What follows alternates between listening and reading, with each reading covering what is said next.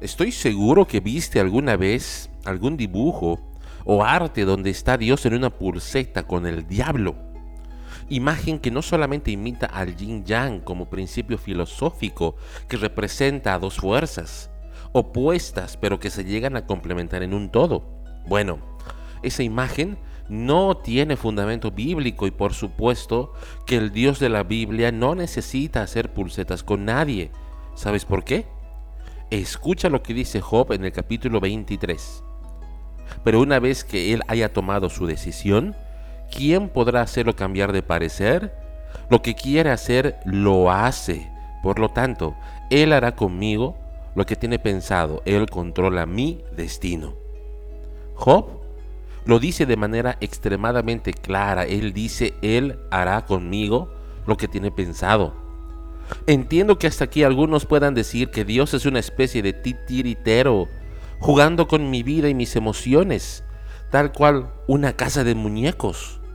Job también responde a eso y lo hace en el capítulo 38 que dice, ¿Dónde estabas tú cuando puse los cimientos de la tierra?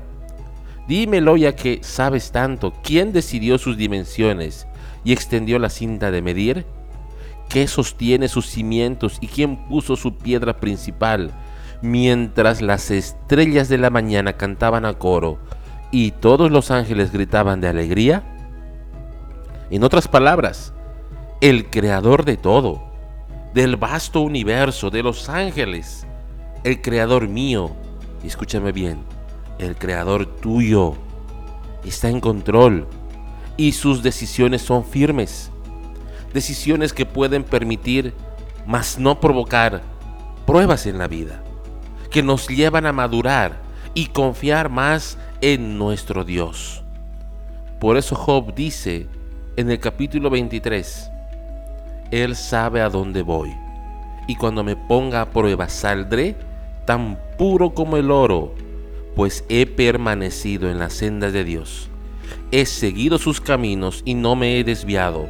No me he apartado de sus mandatos, sino que he atesorado sus palabras más que la comida diaria.